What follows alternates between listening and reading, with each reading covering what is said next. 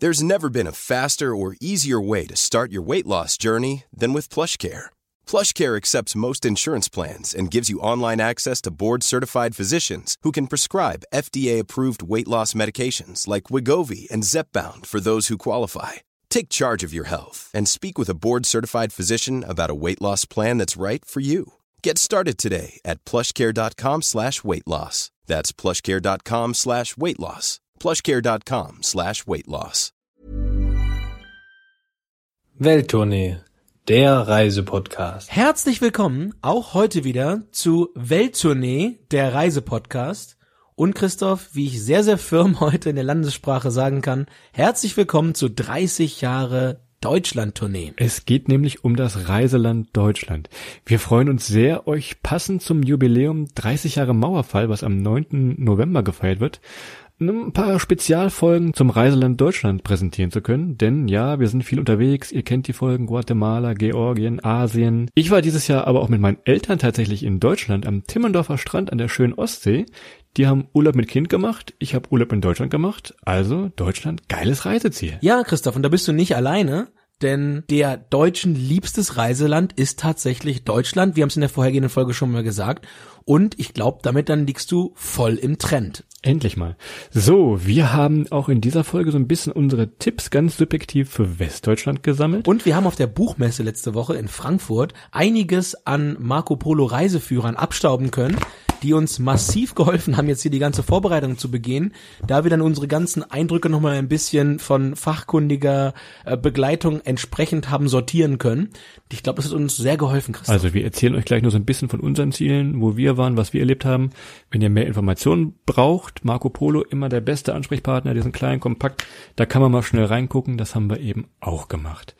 So, legen wir doch mal direkt los mit unserem Reisepodcast. Und ich muss fairerweise sagen, Adrian, wir haben die Folge zu Ostdeutschland, haben wir mit ein bisschen Vorurteilen angefangen. Machen wir das doch jetzt für Westdeutschland auch. Hast du Vorurteile über Westdeutschland? Ich glaube, äh, als selber Westdeutscher ist es natürlich schwierig, selber welche zu haben. Aber das, was ich immer wieder wahrnehme und wo ich glaube oder überzeugt bin, dass da auch ziemlich viel Wahrheit dran ist, man sagt immer wieder Westdeutsche oder sagen die Ostdeutschen häufig über Westdeutsche, die Westdeutschen seien arrogant. Und da muss ich ja sagen, auf der einen Seite verstehe ich auf der anderen Seite muss man aber auch ganz klar sagen, ich glaube, wir sind ganz, ganz deutlich die geilsten. Und das, das ist auch klar, oder? Ich habe mal, ich habe mal irgendwann eine Studie gelesen, die dieses Thema so ein bisschen aufgreift und die haben mal die Personalpronomen überprüft.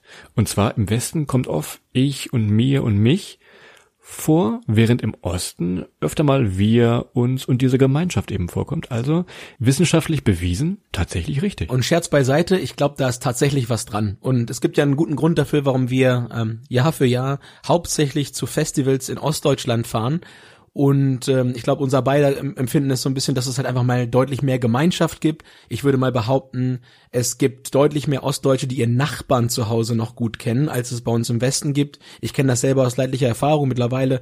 Wo ich jetzt wohne, ist ganz okay, aber so auf meinem gesamten Lebensweg, so meine Nachbarn, puh, das wird schwierig, da nochmal aufzuzählen, wer so neben mir gewohnt hat. Und ums abzufassen, ja, also ich glaube schon im Osten deutlich mehr Gemeinschaft und wie in der letzten Folge erwähnt, deutlich mehr Salzkartoffeln. ja, gutes Thema, kulinarisch, das machen wir in unseren normalen Folgen zum Reisepodcast ja auch immer. Und wir haben im Vorfeld gesagt, jeder darf dem anderen sein deutsches Lieblingsgericht mitbringen. Ich glaube, bei mir weißt du es, was du hast, weiß ich nicht. Ich sag einfach mal, bei mir ist es die Currywurst. Und zwar immer, wenn ich in Deutschland bin, unterbricht hier so ein bisschen mein vegetarisches Leben, weil ich muss einfach eine Currywurst essen. Egal, sobald ich am Flughafen ankomme, zack, erstmal eine Currywurst. Liebe Hörer da draußen, das stimmt tatsächlich. Also Christoph nach der Landung ist sehr, sehr fix mit einer Currywurst in der Hand stets zu erwischen. Und ich glaube, ich esse im Jahr vielleicht so zwei oder drei Currywürste. Ich mag sie auch sehr gerne ähnlich wie Christoph versuche ich unter der Woche von Montag bis Freitag vegan zu leben, tatsächlich mittlerweile. Schaffe ich nicht immer, aber trotz dessen muss ich sagen, mein deutsches Leibgericht ist etwas kruderweise Lapskaus.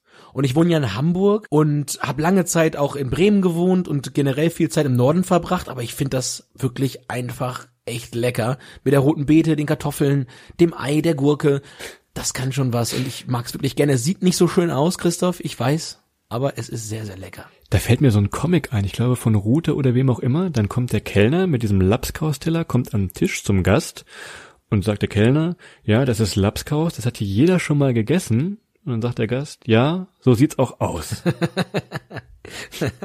Okay, den kann Aber ich noch nicht. so hat jeder seine Vorliebe. Den kann ich noch nicht, aber wie gesagt, das, das Auge ist, äh, ist mit, außer beim Lapskaus. Ich glaube, da ist das Auge am besten. Am besten geht man in so ein, in so ein, in so ein Dark Restaurant, ähm, wo man einfach im Dunkeln ist. Und dann kann man seinen Geschmacksknospen da freien Lauf lassen und wird das, glaube ich, am Ende mit gut bezeichnen. ich glaube, das heißt Darkroom, was du meinst, wo man hingeht, oder?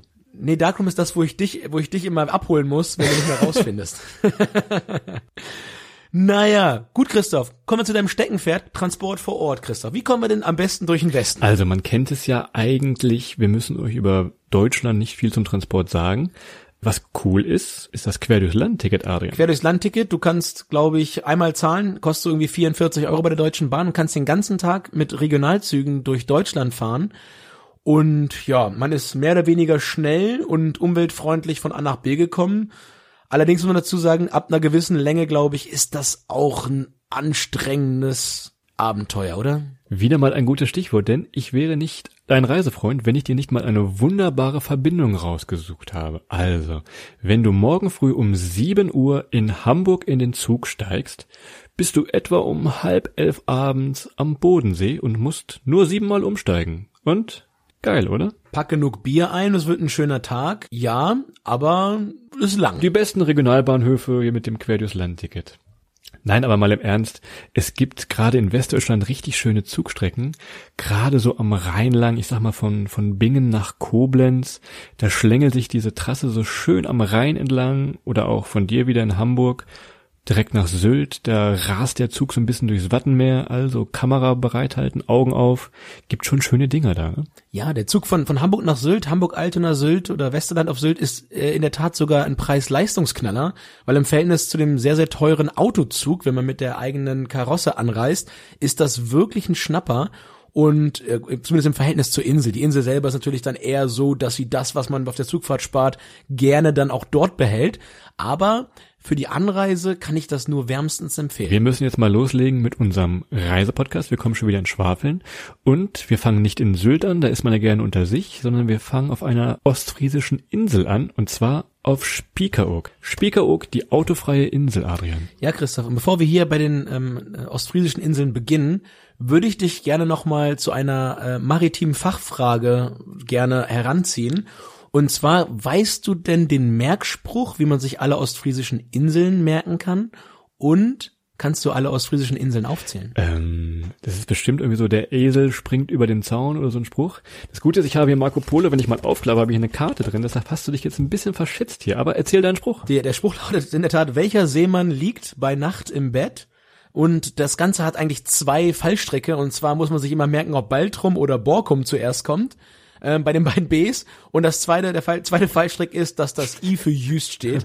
Einige Schwächen deine Eselsbrücke. Die bricht irgendwann mal ein. Die waren, das war damals, da, man war damals ohne iPhone noch nicht so weit, als Also wir wurde. gucken uns mal Spiekeroog an, da waren wir nämlich beide schon. Ich sagte es eben, die Insel ohne Autos. Klar gibt's Elektroautos für Post und Polizei, der so ein bisschen rumdüst, aber ansonsten darf man da mit seinem eigenen Auto nicht drauf und ich glaube, das ist gerade so für gestresste Großstädter wirklich ein Segen, ne? Spiekeroog macht, glaube ich, das vor, wo die Bundesregierung in langer, langer Zukunft gerne hinwollen würde, und zwar gefühlt fast ohne die Verbrennung von Kohlenstoffen funktioniert die Insel ziemlich gut. Nur um nochmal so ein ganz krasses Beispiel zu nennen, es gibt so, ein, so, so eine Pferdekutsche, die auf Schienen fährt, also quasi eine Dresine, mit der man dann quasi raus ans, ans Westend kommt.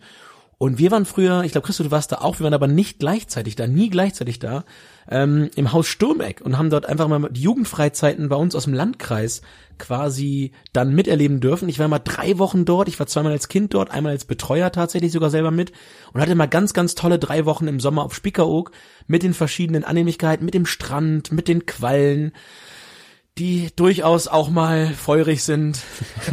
Gab's bei euch auch diese Watttaufe? Uns wurde, wir wurden immer getauft, irgendwie von so einem, von so einem verkleideten Neptun mit Wackelpudding oder Ja. sowas. Gab's das bei euch auch noch? Ja, ja, ja, da waren immer so, so, so diese, diese weißen Speckmäuse im Salzwasser aufgelöst, die muss man dann trinken. Hab ich auch gemacht. Wie war, wie war dein, wie war dein Taufname, Adrian? Ich glaube, irgendwie der wus wuselige Wattwurm oder sowas. Oder, oder die quasselnde Qualle, das passt glaube ich eher, ne? Ah, fuck you, Alter. Also, Im Gegensatz, zu, Im Gegensatz zu dir behaupte ich nicht bis heute, ich hätte meine Watttaufe in der Ostsee erhalten. Ey, das Das könnte auch schwer werden am Timmendorfer Strand möglicherweise. Ja, ja, ja. Da gibt's nämlich keinen Watten mehr.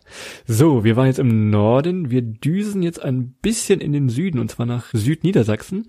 Und für uns großes Highlight, großer Trommelwirbel. Es geht in unsere Heimat. Tatsächlich. Endlich mal. Kaum jemand kennt es, glaube ich, so richtig oder war schon mal da, würde ich mal einfach so straightforward behaupten. Denn wir haben quasi keine Autobahn. Unsere Heimat, Holzminden, ist der, der Ort, aus dem wir quasi bald kommen, hat jeweils in jede Himmelsrichtung eine Stunde Abstand bis zu jeder Autobahn. Das heißt, wir haben eine Autobahn im Norden, in der Nähe von Hannover, eine im Osten, in der Nähe von Göttingen, eine im Süden, in der Nähe von Kassel und im Westen, in der Nähe von Hameln haben wir eine Autobahnauffahrt. Das heißt, wir haben den größten Autobahnring Europas und wenn jetzt nicht gerade jemand wirklich zu uns will, selbst wenn Stau ist, es ist nicht mal eine Umgehung führt durch, durch unsere Stadt. Also wenn man da nicht wirklich hin will, kommt auch keiner hin. Kein Besuch kommt da. Holzminden wird euch nichts sagen. Die Region nennt sich Weserbergland. Fluss Weser plus die ganzen Berge. Eigentlich wunderschön anzusehen. Also wir haben keine Autobahn. Wir haben dementsprechend auch keinen Flughafen und keine ICE-Trasse. Also ist das dort noch relativ unberührt. Gerade Radfahrer schätzen diesen Weserradweg, der von, von der Wesermündung losgeht, schön sich durch, ja, wunderbar kleine, große Hügel schlängelt, immer schön an der Weser lang. Also ich glaube, wenn ich mal so meine Top 3 in Deutschland auch als neutraler Beobachter nennen müsste, ich glaube, das Weserbergland wäre da mit drin. Ja, in der Tat. Und ich meine, wir müssen natürlich auch so ein bisschen lokalpatriotisch sein, aber ganz ehrlich, ich glaube, es ist so ein bisschen eine unentdeckte Perle. Und du sagtest gerade die, die Weser-Radwege, aber auch die Weser selber für Kanuten und Wassersportler. Und das zieht sich ja durch, dass die Sachen, die man sich anschauen kann, ich glaube, meines heißt die, die entlang der Märchenstraße oder der Weser-Renaissance, Ja, genau. alles voller Schlösser, alles voller sehr, sehr geschichtsträchtiger Orte. Und mir bleibt ja nur rauszuheben, Christoph, das Schloss Korwei zum Beispiel. Das ist nämlich ganz frisch zum Weltkulturerbe ernannt worden. Hat lange gedauert, viele Jahre. Wir haben das immer so lokal ein bisschen beobachtet, aber dann, ich glaube, vor zwei Jahren wurde es dann endlich zum Weltkulturerbe.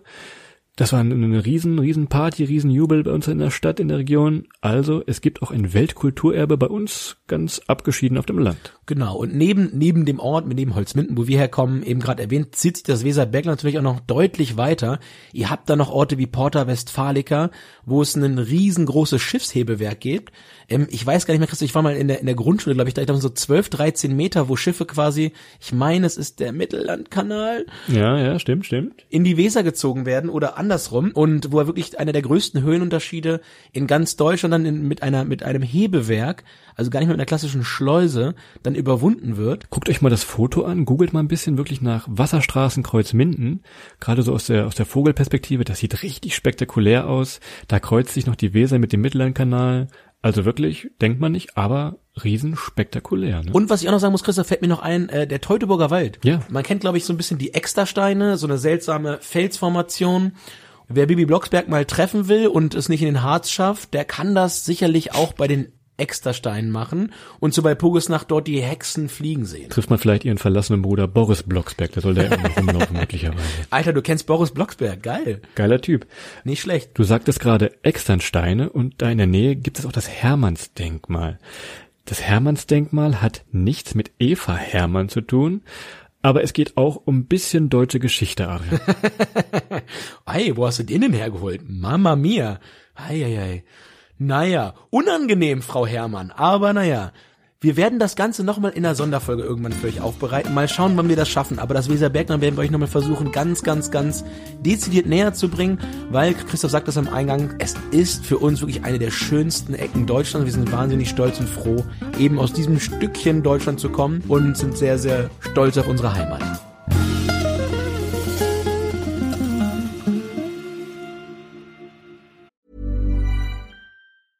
Ryan Reynolds here from Mint Mobile. With the price of just about everything going up during inflation, we thought we'd bring our prices down. So to help us, we brought in a reverse auctioneer, which is apparently a thing. Mint Mobile unlimited premium wireless. Ready to get 30, 30, bit to get 30, bit to get 20, 20, 20, bit to get 20, 20, bit to get 15, 15, 15, 15 just 15 bucks a month. So, Give it a try at mintmobile.com slash switch. $45 upfront for three months plus taxes and fees. Promo for new customers for limited time. Unlimited more than 40 gigabytes per month. Slows. Full terms at mintmobile.com. Kommen wir jetzt von den schönen Teilen Deutschlands in die, ich nenne sie mal die ruinierten westdeutschen Randgebiete. Wir düsen mal, Tief im Westen, Ja, wo die Sonne verstaubt.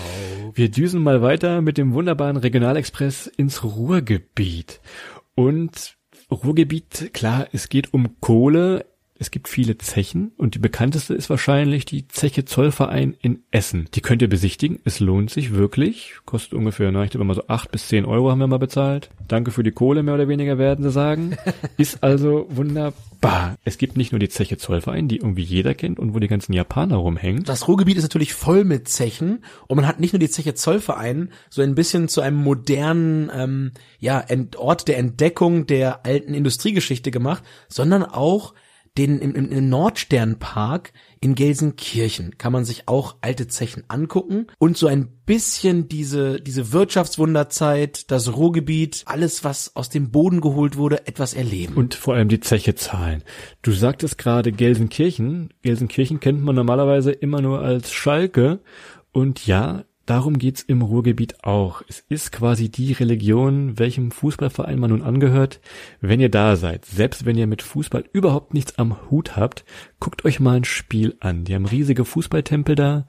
Da knallt's immer richtig. Das ist also wirklich, wenn man Fußball gucken will in Deutschland, auch als Fachfremder, sage ich mal, ist das immer eine gute Reise wert. Für uns mit 96 früher gab's da meistens nie was zu holen, sage ich aber auch. Naja, kommt drauf an, wo. Ich glaube, in Bochum haben wir schon mal was geholt. Ich glaube, in Dortmund und auf Schalke sah es eher immer düster aus, wie in so einem Kohleflöz. Aber das ist auf jeden Fall richtig.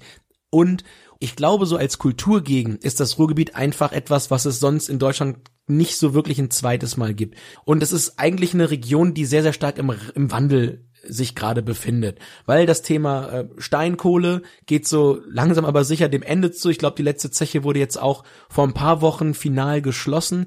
Das Thema Bergbau verlässt das Ruhrgebiet. Man versucht jetzt so ein bisschen auf Universitäten und so weiter umzuschiften, schon seit vielen Jahren, nicht gerade jetzt erst, so ein bisschen wie wir erwähnt haben in der Ostdeutschland-Folge, wie man in Cottbus jetzt einen, versucht, die Cottbuser Ostsee zu machen, wird im Westen ein Stück weit jetzt auf Bildung gesetzt, was auch sehr, sehr viel Sinn macht aber es ist einfach ein Relikt der deutschen Industriegeschichte und daher sehr, sehr interessant, Christoph, und auch wenn ich jetzt ein bisschen ausschweife, ich muss an der Stelle nochmal die Villa Hügel empfehlen, weil ich glaube, die, die Firma Krupp oder die Familie Krupp ist einfach so, ich sag mal, das gute Zeiten, schlechte Zeiten im, in Lebensform des Ruhrgebiets. Ist die aus Stahl gebaut, diese Villa Hügel eigentlich? ja, ich glaube, die ist aus Kruppstahl gebaut. Wir ja. müssen mal ein bisschen weiter südlich düsen vom Ruhrgebiet und ihr könnt uns jetzt gerne spießig nennen und wie auch immer ihr wollt. Aber es geht Richtung Mosel und die Mosel, die ist richtig geil. Wir wollten da mal hin. Wir haben das einfach mal entschieden, als wir abends irgendwo in einer großen amerikanischen Fastfood-Kette saßen, was wir am nächsten Tag machen wollen. Haben uns ein Ziel rausgesucht und es war die Mosel. Ich glaube, mit abends lügst du. Ich glaube, es war nach irgendeiner, irgendeiner ver leicht angekaterten Disco-Nacht, saßen wir und haben uns überlegt, was könnten wir denn morgen mal richtig Dummes machen, wenn wir wieder Auto fahren dürfen.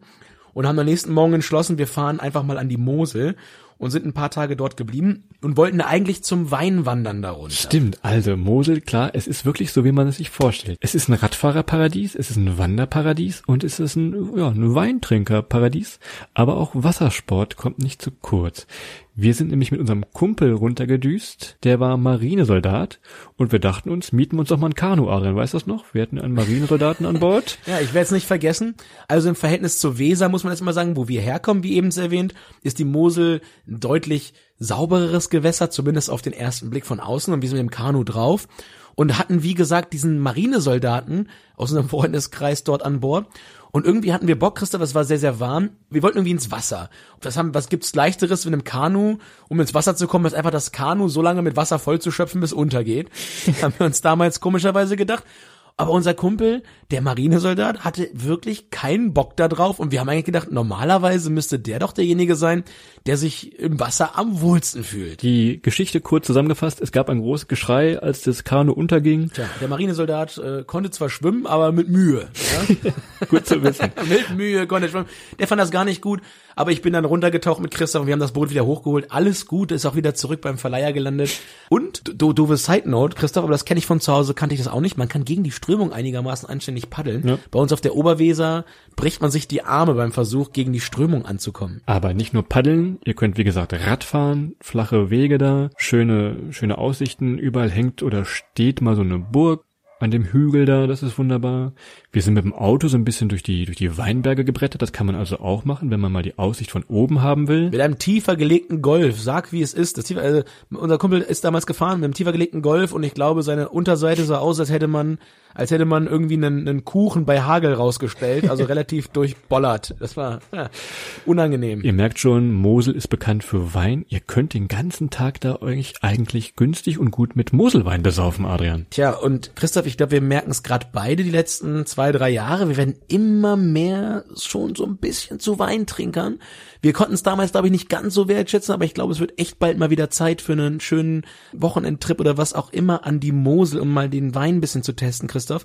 Und ich erinnere dich nochmal dran, es gibt dann in der Nähe von Koblenz wo dann Mosel und Rhein zusammenfließen. Wenn man ein Stück weiter fährt noch, gibt's den Rhein, den Ballermann am Rhein, und zwar Rüdesheim am Rhein. Mein Vater hat mir das damals mal angekündigt, so ein bisschen als Rentner-Ballermann.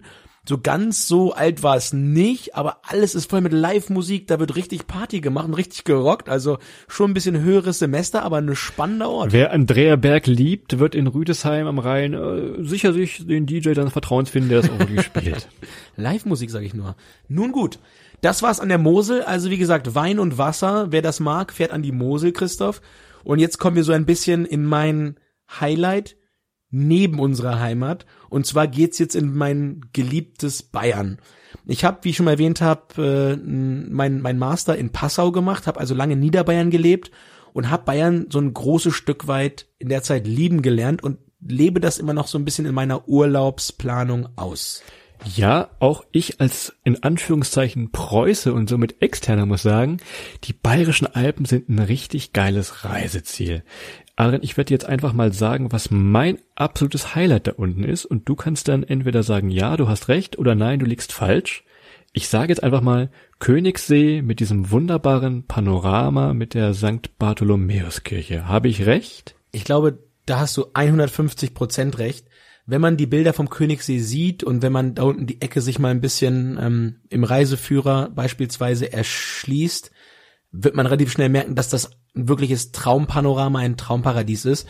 Und ich glaube, du, du leitest gerade so ein bisschen rein ins Berchtesgadener Land. Es gibt wunderbare geschichtliche Zentren. Das äh, Dokumentationszentrum Obersalzberg, ehemalig äh, ganz, ganz dunkler Ort gewesen, im, in Zeiten des Nationalsozialismus, damals von Adolf Hitler oben quasi als zweiter Regierungssitz so ein bisschen missbraucht. Das Dokumentationszentrum ist wirklich eine ganz, ganz klasse Stätte, um sich in dem Bereich auch nochmal fortzubilden. Es bietet sich super an, um dort hochzuwandern. Und der gesamte Bereich rund um den Königssee bietet eigentlich alles, was man sich nur vorstellen kann. Im Winter kann man Bobfahren gucken, man kann im Sommer super auf die Berge klettern.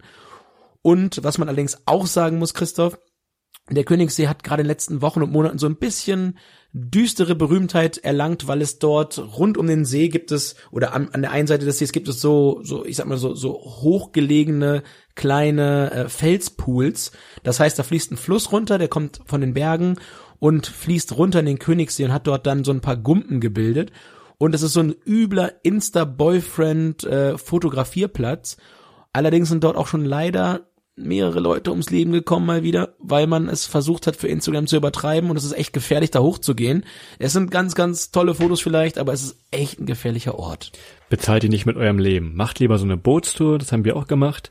Gibt ein tolles Trompetenecho, der Kapitän hält dann irgendwann mitten auf dem See an, nimmt seine Trompete und trötet dann volles Rohr gegen diese riesige Bergwand und man bekommt dann so einen tollen Schall zurück. Also das ist wirklich ein Naturspektakel vom Allerfeinsten. Wir sind weiterhin noch ein bisschen in den bayerischen Alpen, Adrian, und lass uns noch mal ein bisschen Richtung Garmisch-Partenkirchen ziehen. Wenn man an Garmisch-Partenkirchen denkt, denkt man klar an das Neujahrspringen, da war ich dieses Jahr. Muss sagen, Stimmung ist gut, aber nur solange keine Skispringer da sind. Denn Davor ist große Party mit DJ, Disco, Glühwein. Sobald das eigentliche Skispringen losgeht, ist das eher öde, kann ich euch erzählen. Da enden meine Erfahrungen. Beim Skispringen war ich nämlich leider noch nicht. Ich bin eher so ein Sommeralpenurlauber, zumindest in den bayerischen Alpen. Im Winter gerne nach Österreich. Aber im Sommer Garmisch-Partenkirchen hochgradig empfehlenswert. Bin ja begeisterter Kletterer beziehungsweise ähm, Klettersteiggeher und es ist immer noch so ein bisschen für mich die Urdisziplin, mal über das Höllental auf die Zugspitze zu klettern. Das kann ich euch nur empfehlen. Da müsst ihr euch ein bisschen drauf vorbereiten. Das ist auch ein relativ anstrengender Weg.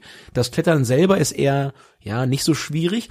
Aber der Weg ist sehr, sehr lang und sehr, sehr steil und sehr, sehr, ja, schwierig insgesamt, weil es halt sowohl Kletterskills als auch dann ein bisschen Kondition erfordert. Aber das kann man wirklich, wirklich, wirklich nur empfehlen und auch die Berge drumherum. Wer das Alpenpanorama mag, wer die Alpen im Sommer mag. Wer so ein bisschen fauler ist wie ich, kann auch mit der Alpspitzbahn auf die Alpspitze fahren. Die ist nicht ganz so hoch wie die Zugspitze, trotzdem gibt's da aber so einen Aussichtssteg, so einen Metallsteg, den sie aus dem Berg voll ins Tal reingebaut haben. Ist also nur was für Schwindelfreie, trotzdem die Aussicht da oben auf der Alpspitze ebenfalls von Garmisch zu erreichen, kann ich nur empfehlen und ihr braucht keine Kletterschuhe. Tja, und last but not least, fürs Garmisch-Partenkirchener Gebiet, wenn ihr wegfahrt, versucht einen kleinen Knick in eure Reiseroute mit reinzubauen, dann könnt ihr so als kleinen Gimmick auf dem Weg nach Hause, angenommen ihr müsst nach Norden und ihr kommt nicht aus Österreich, dann könnt ihr noch mal schön über Schloss Neuschwanstein fahren und könnt euch noch so ein bisschen Japaner fotografieren. Fotos von Japanern machen. Ihr könnt Japaner fotografieren, wie sie ein Schloss fotografieren.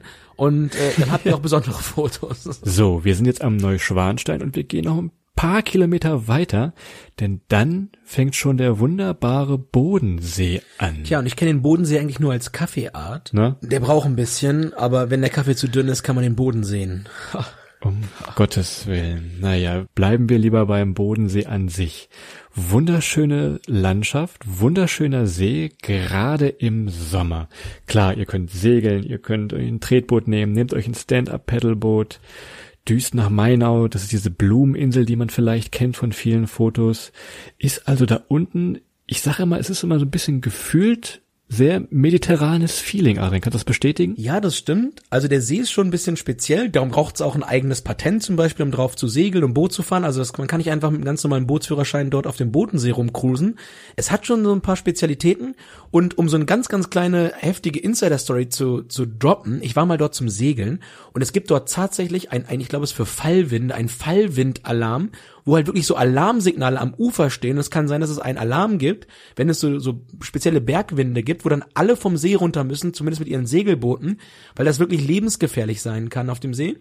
Aber das ist nur so eine Seitenanekdote, das ist der, der, der nicht so coole Teil vom Bodensee. Ansonsten sehr, sehr cool, sehr, sehr schön für uns. Ich betone es nochmal, wir kommen von der Weser. Die ist sehr dunkel, sehr braun, sehr brackig. Da unten echt schönes Wasser. Also man kann durchgucken. Wunder, wunderbar. Am Bodensee, klar, im Sommer, ihr könnt baden gehen, aber die meisten Strandbäder am See, die kosten richtig Eintritt. Das schönste von allen ist aber umsonst, und zwar die Konstanzer Hörnle. Die liegt so ein bisschen auf einer Landspitze, tolle Aussicht und ist, wie gesagt, für uns Sparfüchse völlig umsonst. Wir als, als alte, alteingesessene Ländersammler, der Bodensee liegt quasi an dreieinhalb Ländern. Also es ist Österreich, Schweiz, Deutschland. Und man kann auch ganz verdutzt, Ach, verdutzt nach Liechtenstein gucken. Auch der dauert so ein bisschen. Das ist, Bodensee ist hier anscheinend der Comedy-See, Adrian, mehr oder weniger, oder? Ja, der ist durchaus, hat, hat Potenzial. Also, wir haben die Ostfolge mit einem Welttournee Insta-Boyfriend-Spot abgeschlossen. Das machen wir für Westdeutschland jetzt auch. Und zwar ist unser Tipp die Saarschleife. Und zwar Oh ja. liegt die im Saarland, wie schon gedacht. Klettert am besten mal auf diesen Aussichtspunkt. Der ist locker, also gefühlt ist der 200 Meter über dem Fluss. Und von da oben gerade zum Sonnenaufgang oder für Langschläfer zum Sonnenuntergang. Wunderbare Fotos. Das gibt richtig Likes. Exakt. Und ihr habt jetzt gerade gehört, unsere Westfolge. Und äh, wer das gehört hat und die Ostfolge noch nicht gehört hat, ich kann es euch nur wärmstens empfehlen. Schaut mal auf YouTube nach. Vielleicht schaffen wir es sogar nächsten Tagen noch mal ein paar Spezials da äh, mit Videomaterial zu posten. Und nächste Woche geht's dann nach Berlin in die Hauptstadt, pünktlich zum 9. November, zum Tag des Mauerfalls, zum 30. Jubiläum. Es ist große Partywoche von Montag bis Sonntag. Am Samstag, pünktlich zum Jubiläum, dem 9.11., ist große Party vom Brandenburger Tor mit Trettmann, Westbam. Das ist für Adrian alles ein bisschen laut, gibt also auch die Staatskapelle Berlin, die dann so ein bisschen hier die fünfte Sinfonie spielt. Also, wird eine runde Sache, glaube ich. Wir sehen uns in Berlin. Und mir bleibt es dann zu schließen und das mit einem alten Otto Walkes Zitat zu beenden. Ob Norden, Süden, Westen, Osten, zu Hause ist es doch am Boston.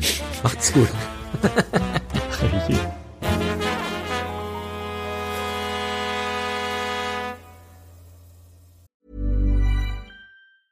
Even when we're on a budget, we still deserve nice things. Quince is a place to scoop up stunning high-end goods for 50 to 80% less than similar brands. They have buttery soft cashmere sweaters starting at $50, luxurious Italian leather bags, and so much more. Plus, Quince only works with factories that use safe, ethical, and responsible manufacturing. Get the high-end goods you'll love without the high price tag with Quince. Go to quince.com/style for free shipping and 365-day returns.